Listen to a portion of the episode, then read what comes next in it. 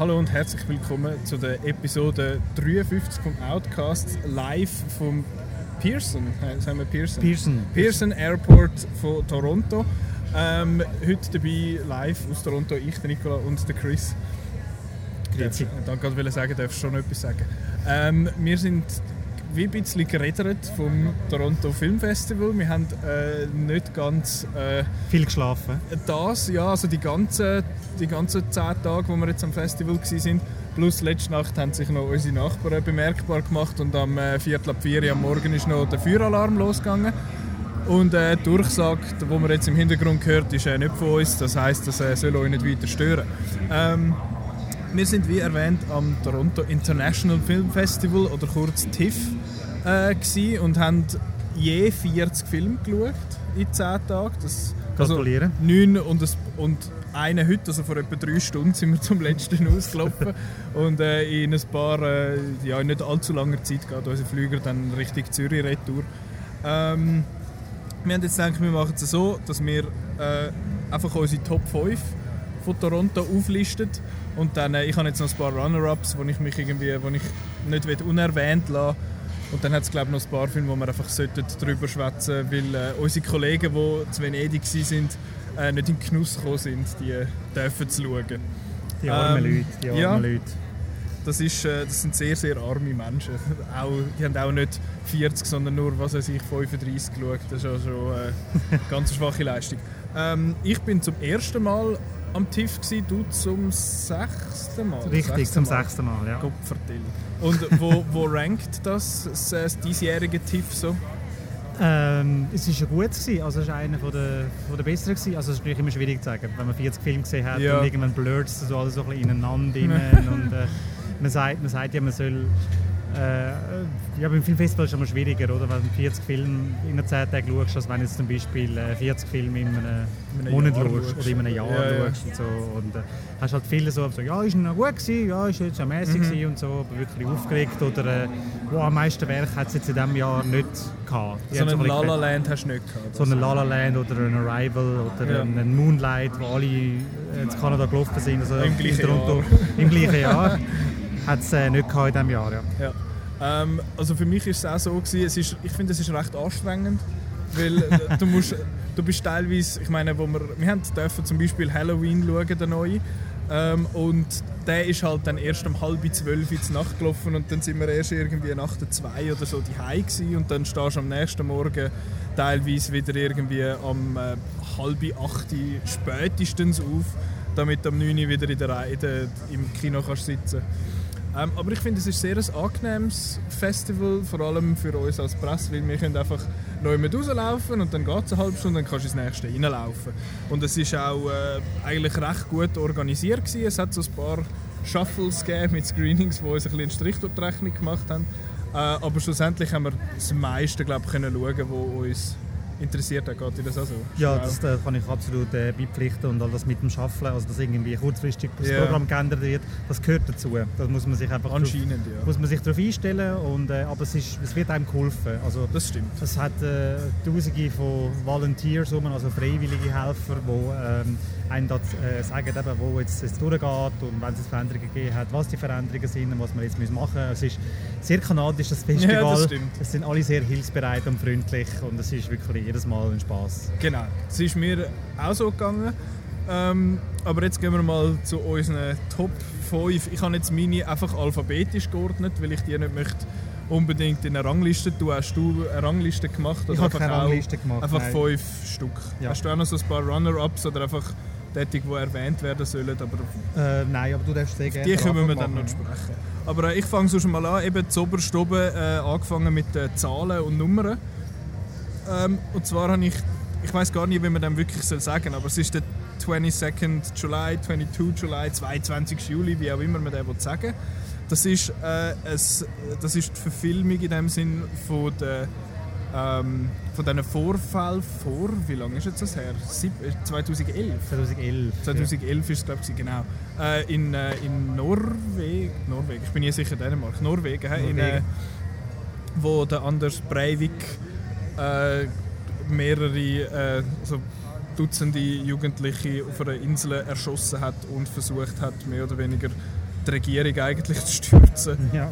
Äh, auf ganz allein. Und das ist inszeniert worden von Paul Greengrass, wo man kennt. Äh, was hat er alles gemacht? Er hat Captain Phillips hat er gemacht und eine von der, oder zwei von den Bourne Er hat stolze drei von den Bourne-Filmen gemacht. The Bourne Supremacy, The Bourne Ultimatum und The Jason Bourne. Ah ja, Jason Bourne, aber der war scheiße. gewesen. Sorry. äh, genau, aber den 22nd July nenne ich jetzt einfach. Den habe ich wirklich sehr gut gefunden. Du bist nicht ganz so meiner Meinung. Ähm, Ich habe ihn gegen das Ende hin zu Hollywood gefunden. Also mir wäre jetzt da noch ein, ein dokumentarischer äh, Approach wäre mir da lieber gewesen. Also Soundtrack weg zum Beispiel und Ja. keine grossen Speeches am Schluss. Das ist dann für mich ein bisschen zu sehr Hollywood für so, einen, äh, für so ein tragisches Ereignis, Ja. wo ähm, 77 Leute ums Leben gekommen sind. Also das hätte sich der Greengrass eben mit seinen ähm, filmischen Spielereien ordentlich können zurückhalten Guter Film, nichtsdestotrotz sehenswert, wird auf Netflix erscheinen in den nächsten paar Wochen. Kann Genau. man durch, auch durchaus schauen. Also ich habe ihn eben relativ gut gefunden. Ich habe das Hollywood-eske auch so gegen den Schluss, vor allem also so im dritten Akt, ein bisschen wahrgenommen. Aber ich habe es schön gefunden, wie man die Geschichte erzählt hat, wie man, also schön, äh, ist jetzt vielleicht der falsche äh, Ja. Ausdruck, aber ich habe es gut gefunden, wie man die Storylines miteinander verwoben hat, eben das ganze, der ganze Gerichtsprozess mit dem Breivik und nebendran äh, die persönliche Geschichte von einem der Opfer, es überlebt hat und wie das gehandelt worden ist. Ich finde, er ist ein bisschen zu lang äh, und eben gegen den Schluss ein bisschen zu Hollywoodig, aber schlussendlich ist man extrem eingefahren und äh, ja, ich finde find der Breivik eine, etwas- ich weiß nicht, wie man so kann sein als Mensch, aber äh, ich habe ich hab ihn vor allem auch extrem gut gespielt gefunden. Du hast noch gefunden, der sieht ja gar nicht aus wie der. Ja, er hat ein bisschen weniger Kiefer und Stuff, aber sonst habe ich gefunden, hat er seine Attitüde mit dem so, ja, er ist voll on top of everything, finde ich, haben sie es, äh, haben sie es sehr gut umgesetzt. Äh, soll ich meine 5 machen oder wenn wir Ja, wechseln? schieß Also gut. Dann äh, gehen wir weiter zum A und zwar habe ich dort Assassination Nation. Das ist, einer, das ist der zweite Film, gewesen, den ich am Festival gesehen habe und der ist, der ist mir einfach irgendwie so ein bisschen geblieben. Er ist, man kann auch mein Review lesen, übrigens auf äh, outnow.ch von dem. Ähm, er ist furchtbar laut, er ist chaotisch, er ist plakativ. Äh, es ist eben zu keiner Sekunde auch annähernd subtil, aber er versucht das auch gar nicht zu sein. Er, ich finde, er ist extrem gut in dem, was er macht. Und es geht darum, dass äh, in, der, in Salem, das ist so eine Kleinstadt in den USA, dass dort die Leute langsam aber sicher so ein bisschen durchdrehen, weil äh, nah dies so Zeug aus privaten, also private Daten und äh, Fotos und so geleakt werden. Dort zuerst kommt irgendwie der Mayor drunter, wo irgendwelche komischen äh, Fotos von sich in Frauenkleider und so BHs und so gemacht hat, obwohl er sich gegen LGBTQ und welche Buchstaben da sonst noch dazu gehören, äh, Community immer sich dagegen, quasi gegen die ausgesprochen hat und dann als nächstes kommt der, der Schulrektor dran und dann eskaliert es dann je länger, je mehr und es eskaliert eben wirklich, es wird stellenweise extrem blutig äh, und ich habe es mega lässig gefunden, das ist wirklich ein, eigentlich noch cooler Einstieg gewesen in, äh, in das Festival. Es muss, es muss einem gefallen. Es ist, wie gesagt, sehr laut und plakativ. Und auch die Geschichte, es hat relativ viele Figuren, da man findet so Hoodies und so. Und dann wird es immer wieder wechseln. Jetzt haben wir so das Genre etwa dreimal. Aber ich finde, der macht das, macht das extrem, extrem gut und ich finde das sehr sehenswert. Es ist noch nicht klar, ob er in der Schweiz ins Kino kommt. Ich hoffe es mal, dass er das äh, macht. Aber äh, bis jetzt habe ich ihn gesehen und ich äh, kann den sehr fest empfehlen. Gut, freue mich drauf. Habe ihn nicht gesehen. Du hast den geskippt, genau. Äh, du hast nicht ab Midnight Madness wählen von dem. Nein. Wir haben den an der PV gesehen am Morgen. Irgendwann ist es mit dem Schlafen mal so, ja, das wäre mal noch eine gute Idee. Das stimmt, außer bei Halloween. Das haben wir, äh, den habe ich jetzt eben nicht drauf, Halloween. Aber was ich drauf habe, ist Green Book. Äh, Green Book ist ein Film, den ich zuerst so gefunden habe, so ja, nein, ich weiß habe ich nicht. jetzt nicht so Bock.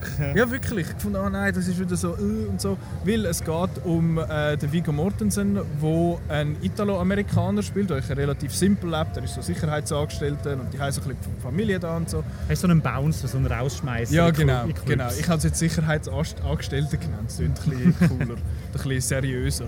Aber er ist auch, so ein bisschen, er ist auch eine, eine simple Person. Er, er denkt nicht allzu viel nach.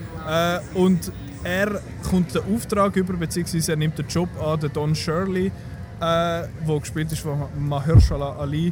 Ähm, er soll den im Süden ähm, umchauffieren. Das Problem ist, der Film spielt in den 60er Jahren Und äh, je südlicher in den USA, desto rassistischer ist das Ganze. Richtig, genau. Und das ist eigentlich auch der ganze Konflikt von dem, von dem Ganzen. Und die zwei Figuren sind so derart unterschiedlich.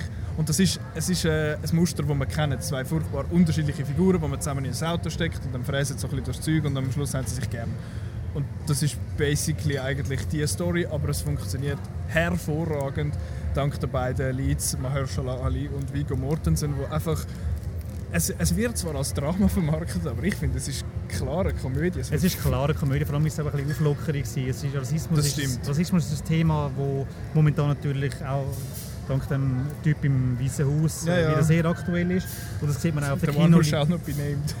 ähm, sieht man auch halt auf der Kinoleinwand. Wir genau. haben äh, Rassendramen gehabt, wie äh, The Hate You Give oder äh, If Beale Street Could Talk von genau. Barry Jenkins, wo ich nachher noch etwas dazu sagen oh, Aber halt viel Drama, wo das halt wirklich genau. sehr schwer angehen wird, äh, wo man auch so muss angehen natürlich. Mhm. Aber der Green Book hat es jetzt einfach geschafft, mit Humor äh, das Ganze sehr bekömmlich und unterhaltsam zu machen. Einfach harmlos Rassismus gar nicht. Nein, zu keiner Sekunde.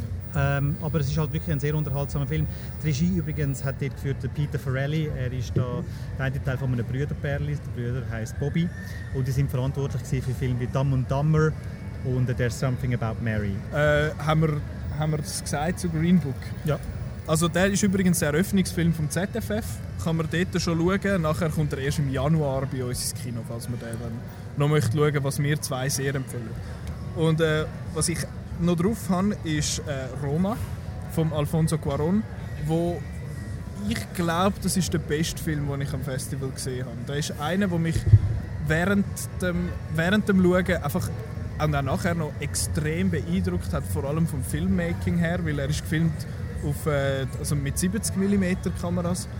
Und der Marco hat es in der letzten wöchigen Episode schon erwähnt, um was es so ein bisschen geht, aber ich das nochmal schnell rekapituliere. Es geht um so eine, es ist eigentlich ein Hausmädchen bei einer mexikanischen Familie. Und sie ist so eine, eine wie sagen wir, so eine, so eine Ur, Ureinwohnerin, Ureinwohnerin. Sind, ja, ein Native halt und äh, dient der, der Familie dort. Und dann sieht man halt, wie sie so, wie, wie sie, also wie sie mit dieser Familie so zusammenlebt und wie Kind mit ihr zu ihr stehen und so.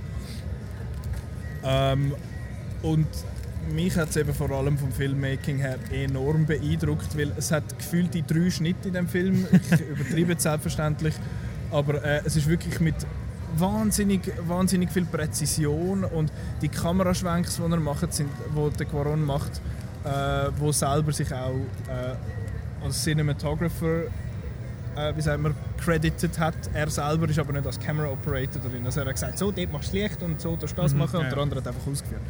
Ähm, und das ist, es ist ein Schwarz-Weiß-Film und es ist einfach, es ist so, es ist so krass, der, der Film ist mir so geblieben. Der Marco hat es schön als Wimmelbild-Film äh, bezeichnet, weil wirklich jedes Frame ist vollpackt mit, mit kleinen Stories, mit kleinen Informationen über die Welt, wo sich die Leute drin befinden und die Story hat mich so ein bisschen, im ersten Moment habe ich zuerst so gefunden, also im ersten Moment, beim ersten, einfach so beim Schauen habe ich gefunden, mal, das ist eine, ist eine gute Story, äh, aber so, je länger ich jetzt daran zurückdenke, desto mehr beeindruckt mich der Film. Und ich hatte zuerst das Gefühl, gehabt, oh, das wird so ein schwerer Film und äh, der wird mir wahrscheinlich nicht so gefallen, aber nichts war. Der Quaron hat einfach ein kleines Meisterwerk da geschafft, was, geschaffen, was mich ein bisschen äh, verletzt innerlich, so als Filmfan. Der Film ist äh, produziert und wird auch vertrieben durch Netflix. Das heißt, man wird kaum eine Möglichkeit haben, um diesen Film im Kino zu sehen.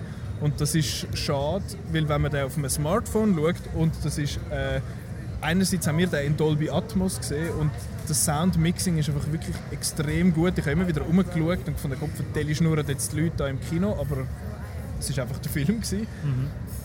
Und andererseits ist ja relativ 70 mm ist relativ ein schmaler Streifen. Es ist ein extrem breites Format.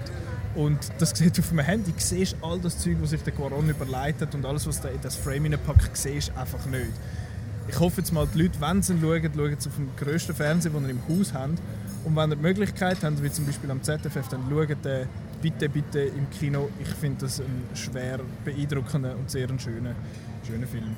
Ja kann ich, äh, kann ich beipflichten. Kannst du nicht mehr gross etwas dazu sagen? Es ist, äh, es ist ein Liebesbrief an, an starke Frauenfiguren, also an Mütter und Ja, als, äh, ja, um Frauen, die sich eben kümmern um, um ihre Nächsten. Genau. Es ist auch so ein bisschen, es ist nicht autobiografisch, weil der Quaron ist kein, äh, kein Hausmädchen, aber es ist äh, so ein, bisschen ein Liebesbrief in dem Sinne auch an, die, äh, an das Hausmädchen, das sich jetzt mal um den Alfonso Quaron gekümmert hat, als er noch klein war. Das haben wir in der letzten, letztwöchigen Episode von Roland und von Marco gelernt. Äh, und der letzte Film, den ich habe, den hast du in Cannes schon gesehen. Das ist Shoplifters. Das ist beziehungsweise sogar der Sieger von Cannes, ist äh, vom Hirokazu Koreeda.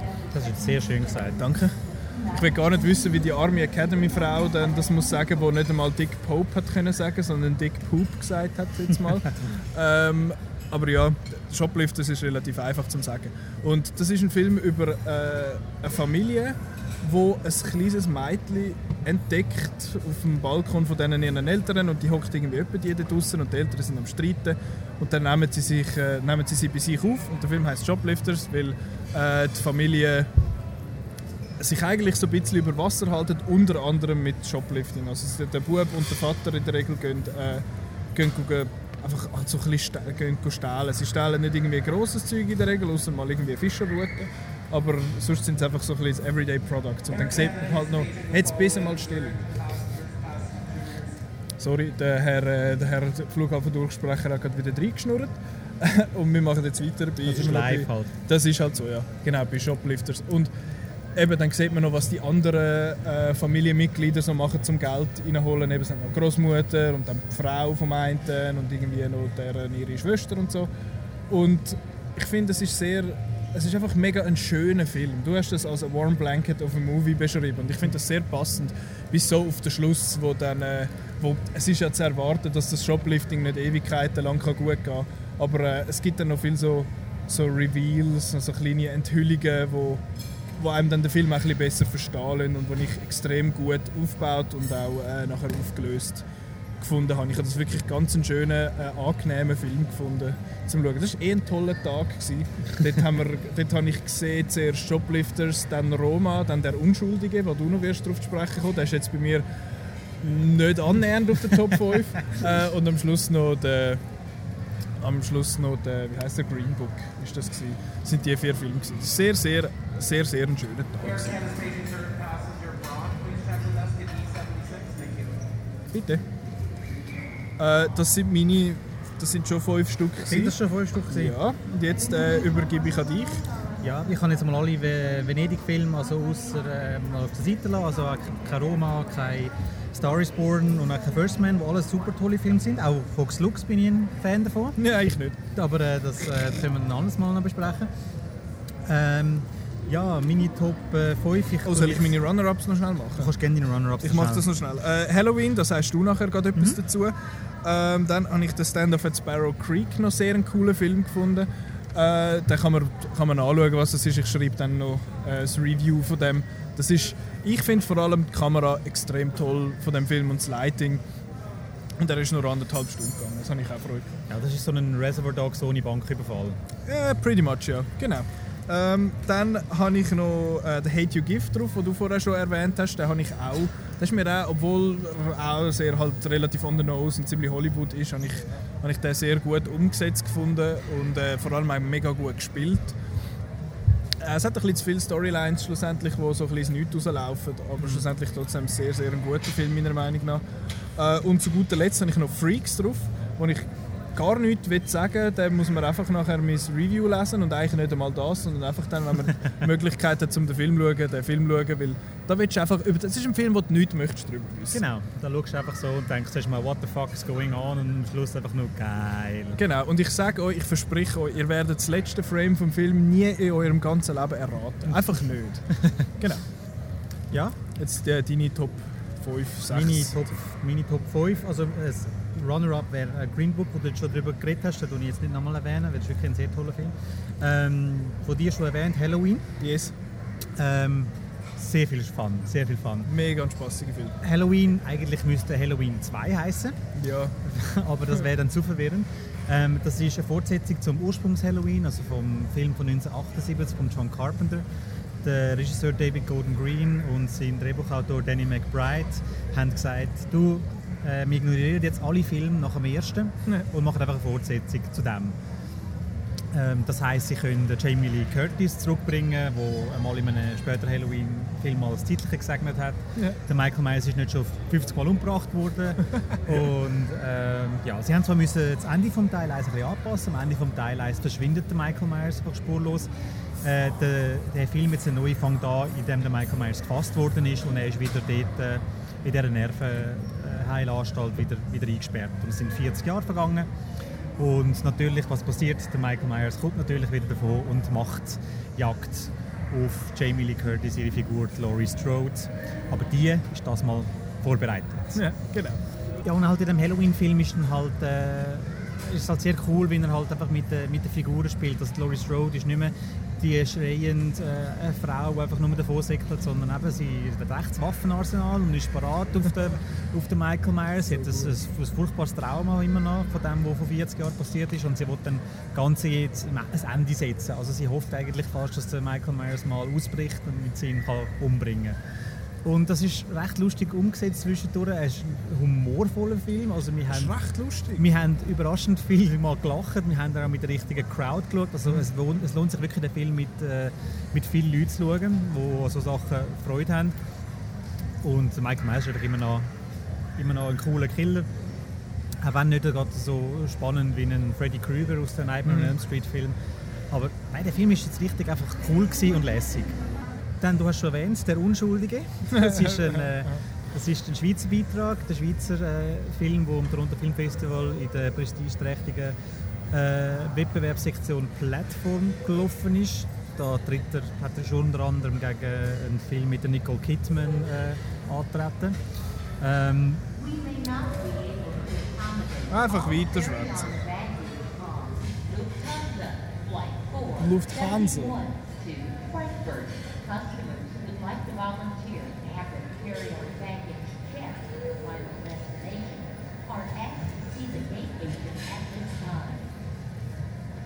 Um was geht es? Es geht um Familienfrau Ruth. Äh, sie hat zwei Töchter, ist glücklich verheiratet und sie hat einen Job in einem Labor äh, für Neurowissenschaften und ist gläubige Christin. Und dann ähm, fängt ihre Realität langsam ein zusammenbröckeln, wo herauskommt, dass ihr Freund vor 20 Jahren aus dem Knast entlassen wird. Ja, und mehr wollte ich über den Film eigentlich auch nicht sagen. Mehr kann man gar nicht sagen. Man kann sehr viel dazu sagen. Es ist ein Film, wo du herrlich kannst darüber diskutieren weil es ist jetzt so einer von diesen Mindfuck-Filmen. Film wie Donnie Darko, wo man nicht weiß, was läuft jetzt eigentlich genau, was geht ab, was ist Traum, was ist Realität. Und das ist recht cool. Vor allem äh, ist es ein Schweizer Film, wo man sagt, mal, der Film ist jetzt cool und zwar nicht nur, weil man einfach Schweizer Filme muss unterstützen muss, äh, weil das sollte man sowieso nicht machen, weil ich finde, man sollte alle Filme äh, zum gleichen Standard aufheben. Äh, kann man nicht einfach so, ja, das ist jetzt halt der Schweizer Bonus, den wir nicht geben. Nein, gibt es nicht, das ist Blödsinn.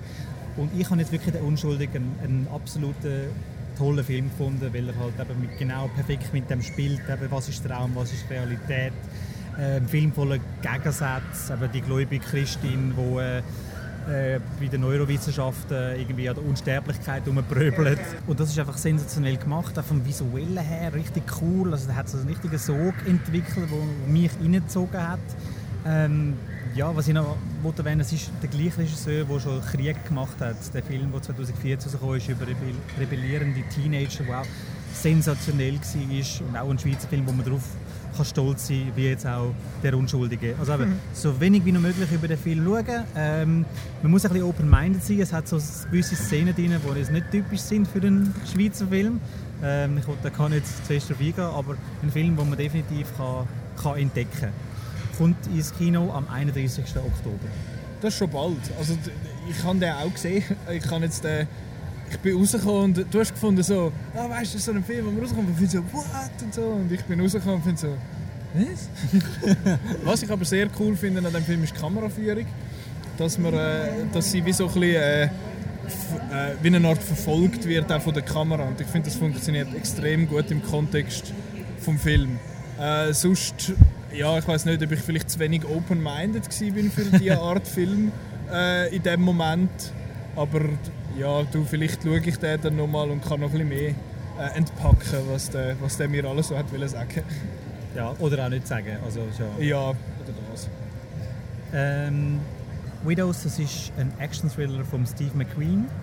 Er hat unter anderem den Oscar-prämierte 12 Years a Slave gemacht. In dem Film geht es um drei Weitere, die ihre Gangstermannen umgebracht worden sind. Und die Männer haben nicht nur viel äh, Schmerz hinterlassen, sondern auch Schulden. Und, dann, und die Leute, die ja, gerne das Geld zurück hätten, die gehen jetzt die Witwe belästigen.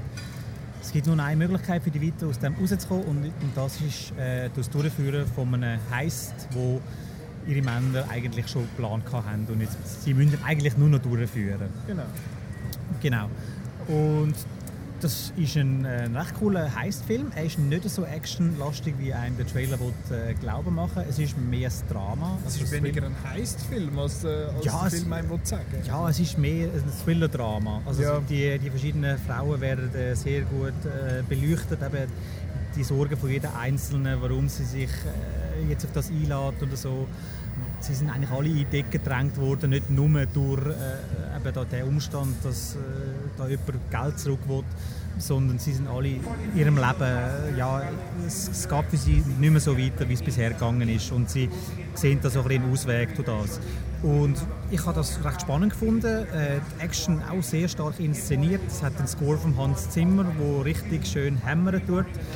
Und ja, Zimmert quasi. es zimmert wunderschön und der Cast ist einfach sensationell. Man hat äh, Viola Davis als Anführerin von dieser Witwe, die Elisabeth Debicki, die auch äh, sensationell ist. Es, Wo ich bis heute behaupte, dass man der Debitzki sagt, aber äh, da bin ich glaube allein. ähm, und in weiteren Rollen sind der Colin Farrell, der Liam Neeson und der David Kaluuya. Das ist der Hauptdarsteller vom letztjährigen Hit Get Out. Gewesen. Yes. Also auch ein, ein Film, der bei uns in die Schweizer Kinos kommt, aber er ist im Dezember, aber auch sehenswert ist. Habe ich auch gut gefunden, nicht ganz so gut wie du, aber auch gut. Ich habe es schade gefunden, dass man am Daniel Kaluuya seine Rolle mehr oder weniger hätte können streichen So für die Geschichte. Ich, meine, ich habe ihn cool gefunden, ich mag ihn eh als Schauspieler, aber seine Rolle ist irgendwie hure bisschen- ein bisschen unwichtig, gewesen, ein bisschen obsolet. finde ich. Hm, Ich habe ihn eigentlich sehr gut gefunden, weil er ist vor allem da war, eben, um das Menacing, genau, so. um Ja, ja. Das, äh, weil er spielt einen rücksichtslosen Killer und äh, er hat eben ein paar Szenen, wo aber gezeigt wird, wie rücksichtslos er ist, dass man wirklich Angst vor ihm hat und dass man halt auch wirklich dann Angst hat um die Witwe. Das heißt, zum zu zeigen, die, die das Geld nicht wollen, die verstehen keinen Spaß und wenn er nicht liefern können, dann kann es wüst enden. Das stimmt. Aber ich habe einfach eh gefunden, es hat ein bisschen zu viel Nebentouren gehabt, wo nicht nur, wo nicht nur um die Videos gegangen ist.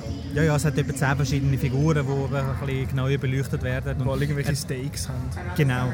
Es, es, es, es bringt dann halt ein bisschen Pacing-Issues. Also, Ja. man, man, will, man wird so ein bisschen, wird so ein bisschen nervös. Also, kommen wir jetzt zu dem Heist und äh, machen mal ein bisschen Fürschi. Aber ja. Nein, es, es geht ja in erster Linie nicht wirklich um den Heist an sich, sondern um die Figuren, was die Genau. antreibt und was sie machen. genau. Dann weiter bin ich auch ein Fan von Hotel Mumbai. Das geht um äh, Terroranschläge in Mumbai im Jahr 2008. Ähm, hauptsächlich wird das äh, aus der Sicht von Hotelgästen erzählt. Da werden, äh, die werden von äh, islamistischen Terroristen als Geiseln gehalten oder gerade über den Haufen geschossen. Und das ist ein intensiver Hochspannungsfilm. Man kann jetzt natürlich da geteilter Meinung sein, darf man aus so etwas ähm, so Spannungskino machen. Ähm, das soll jeder für sich selber beantworten. Ich habe es einen extrem äh, spannenden Film gefunden, ähm, wo mich für zwei Stunden lang gepackt hat. Also ich bin da wirklich zwei Stunden dabei gewesen. Ich habe Angst um die Leute gehabt, weil er macht wirklich keine Gefangene in dem Film.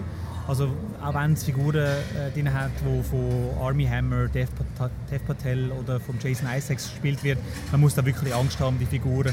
Also man muss, soll da jetzt ja nicht irgendwie annehmen, dass jetzt der Ist der Amerikaner... Jason Isaacs, nicht der Oscar Isaacs? Der Jason Isaacs, ja. Ähm, ah, der ist im Live itself. Das ist ein, bisschen ein anderer Film. genau. Habe ich nicht gesehen. Hihi, du auch nicht, glaube. Nein. Und also man soll jetzt nicht erwarten, dass jetzt da der Amerikaner Army Hammer da meint, der Terrorist die Waffen aus der Hand schlägt und einen auf John McClane macht. Das ist that's not this kind of movie. Es ist wirklich äh, ein, ja, ein unangenehmer Film fast zum Schauen, aber äh, trotzdem sehenswert. Der hat noch keinen Kinostart, gell? Der hat noch gar keinen Den Kinostart. habe ich eben verpasst. Und als letztes wollte ich noch If Beale Street Could Talk empfehlen. Das ist der neue Film von Barry Jenkins. Er hat den Oscar-Gewinner Moonlight gemacht. Er hat da den, den Roman von James Baldwin verfilmt. Es geht um eine schwangere Afroamerikanerin, wo der Freund im Knast landet für ein Verbrechen, das er nicht begangen hat. Und jetzt versucht die Frau ihren Freund aus dem Knast zu holen, bevor das Kind auf die Welt kommt und äh, hat da jede Menge Obstacles von ihr, also Hindernisse. Unter anderem auch eine entscheidende Zeugin, die das Land verlassen hat, also gar nicht kann vor Gericht äh, aussagen. Und das ist ein sehr berührender Film. Es ist äh, nicht einer mit äh, irgendwie gross umschreien Szenen, sondern es ist ein sehr, sehr ein feiner Film. Äh, die Figuren sind toll gezeichnet und sie gehen einem, Also es ist kein Animationsfilm. es ist Genau, ja. sie, sie, gehen, sie gehen einem richtig näher und so, wie, wie sie mit ihrem Schicksal äh, versuchen umzugehen. Es gibt aber nicht die, die typischen Hollywood-Momente oder so, wo dann jemand im Gerichtssaal äh, auf, aus Tränen ausbricht, sondern halt einfach halt, dass die ganze Gerichtsverhandlung findet eigentlich offscreen äh, statt und es geht vor allem eben, wie die äh, junge Afroamerikanerin mit dem versucht umzugehen. Eben, das Kind ist unterwegs und eben mit, mit ihrer Familie versucht sie eben, das irgendwie äh, alles möglich zu machen, während sie eben versucht, ihren Freund aus dem Knast rauszuholen. ist ja, und das Problem ist ja, dass sie irgendwie unter 20, ich glaube 19 oder so ist und dass irgendwie die Eltern nicht wirklich Fan sind vom Freund und die, Freund, die Eltern vom Freund nicht so Fan sind von ihr und so. Also es hat einen Haufen, äh, wirklich so wie du gesagt hast, so Hindernisse. Und ich habe jetzt auch bei mir nicht auf der Liste gehabt, weil ich habe den das ist so ein Film, den ich an einem Festival noch schwierig finde, weil es ist, er ist nicht schwer in dem Sinne, aber es ist eigentlich ein schweres Thema. Und äh, ich habe es sehr einen schönen, also schön ist falsch, du hast es als intim beschrieben, das finde ich, er ist sehr, sehr feinfühlig. Und das habe ich, das habe ich selber auch sehr schön gefunden. Äh, mich hat er aber dann nicht ganz so sehr berührt, glaube ich, wie, wie dich. Mhm. Ja, auch der wird äh, in die Schweizer Kinos kommen. Das ist im äh, Februar soweit. Da wird man wahrscheinlich beim Verleiher auf äh, Oscar-Nominationen Ja, hoffen, das ist so. wo der Film wahrscheinlich auch wird bekommen. Genau.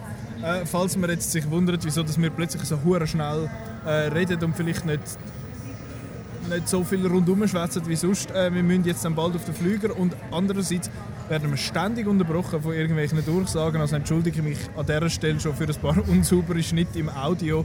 Ähm, aber ja, hast du, dein, hast du noch Runner-Ups oder etwas, was du sonst möchtest erwähnen? Wir schwätzen jetzt einfach weiter, obwohl der hure Heini da im Hintergrund weit äh, durchgeist.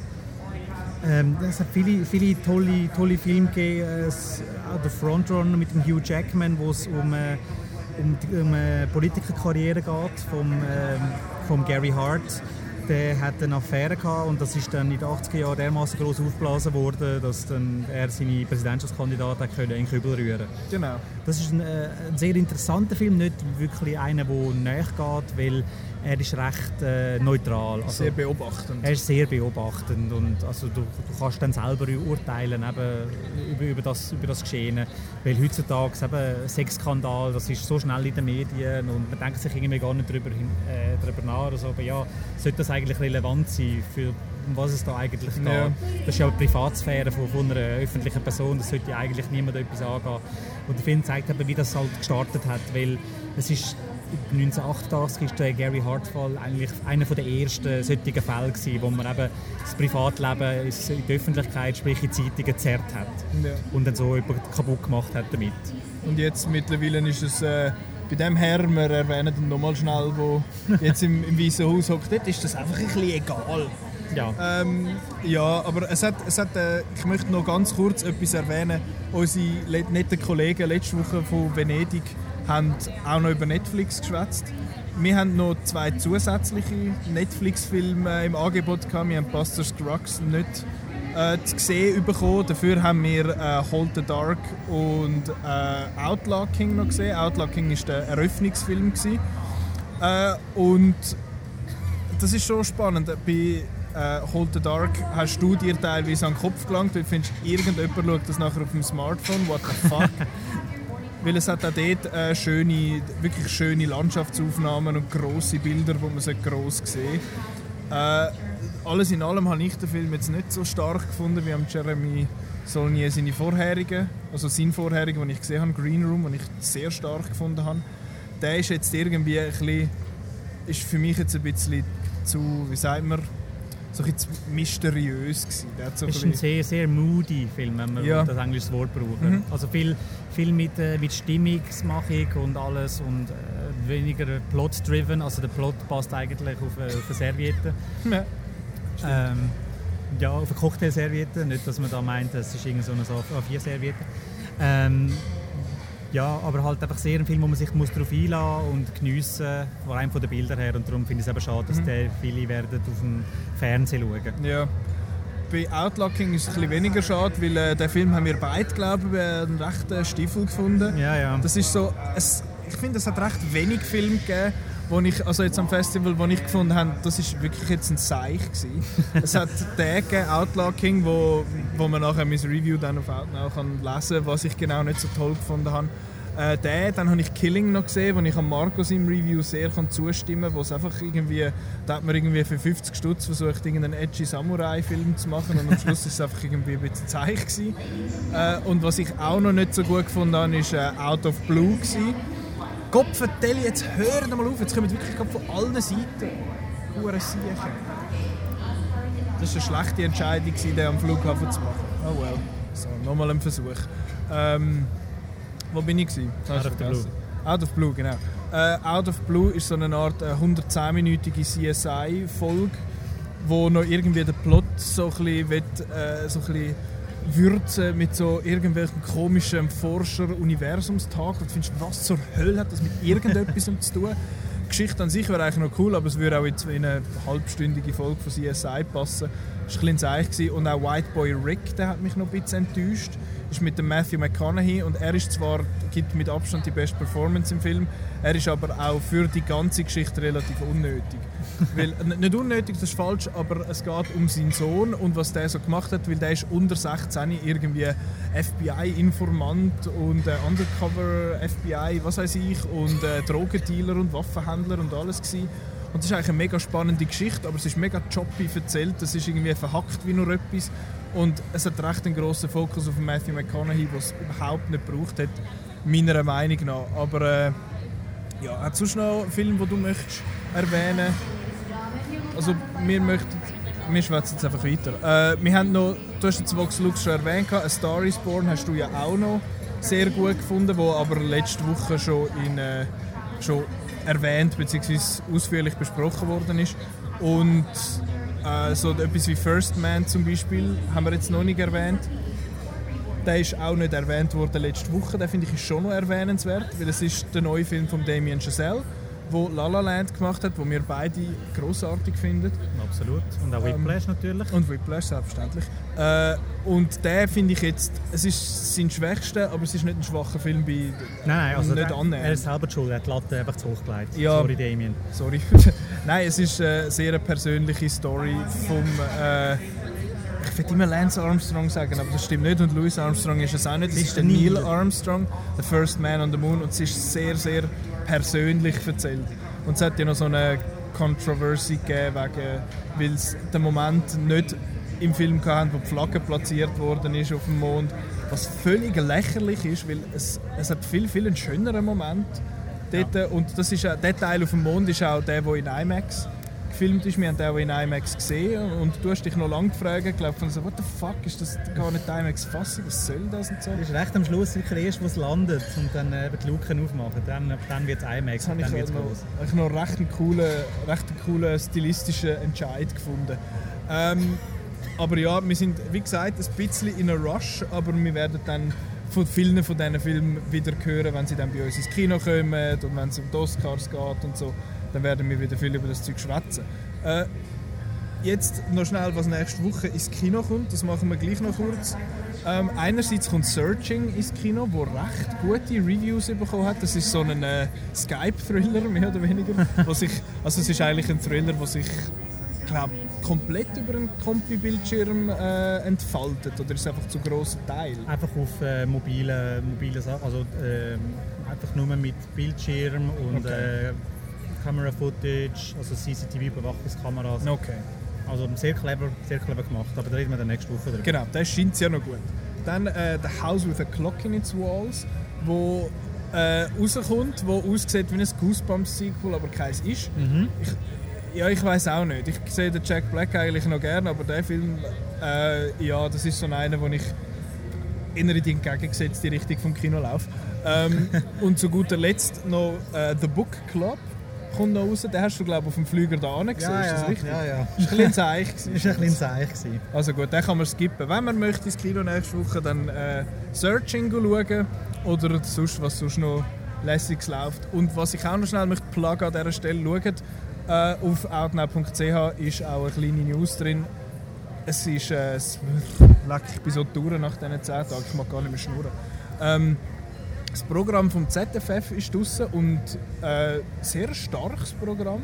Äh, zum Beispiel kann man etwas schauen, kann man Roma schauen, man kann den Sisters Brothers schauen, wo wir letzte Woche äh, erwähnt haben. A Star is Born läuft, First Man. First Man läuft, äh, ein Haufen spannende Dokus und sonstige äh, Filme. Der Läufer läuft, wo äh, ein Schweizer Film ist. Ja. Der Läufer läuft. Der Läufer, sorry, ja. Pun absolutely not intended. Ähm, Genau, das läuft und man kann anschauen, was läuft und sowieso und überhaupt. Unsere Reviews kann man lesen, schön im, äh, im Dossier von Toronto zusammengefasst, das von Venedig übrigens auch. Und weil, wir, äh, weil nicht alle Festivals gleichzeitig können sein muss natürlich das Fantosch auch noch sein und das kann man alles bei uns schön in den Dossiers lesen. Es ist einmal auf der Titelseite, hat es so ein schönes rotes Textli, rotes Wörtli am Anfang, so Toronto 2018 und dann kann man dort draufklicken und dann sieht man alle News und Reviews und was, man- was hast du nicht gesehen. Und äh, jetzt verabschieden wir uns auf den Flüger, dass wir uns siebeneinhalb Stunden äh, können tief in die Augen schauen Ah, das ist schön. und äh, morgen Morgen früh dann in Zürich ankommen und hoffentlich nicht komplett verjetlagt nachher im Zug einschlafen und aus Versehen bis auf Bern fahren. ähm, danke vielmals fürs Zuhören. Es war ein bisschen eine crusty Episode. Gewesen. Ich hoffe, die, äh, die Announcers im Hintergrund hat man nicht allzu fest gehört und sonst whoops. Äh, wie gesagt, danke fürs Zuhören und wir hören uns nächste Woche wieder zurück in der Schweiz. Ade! Ade. Leck muss ich viel Spaß.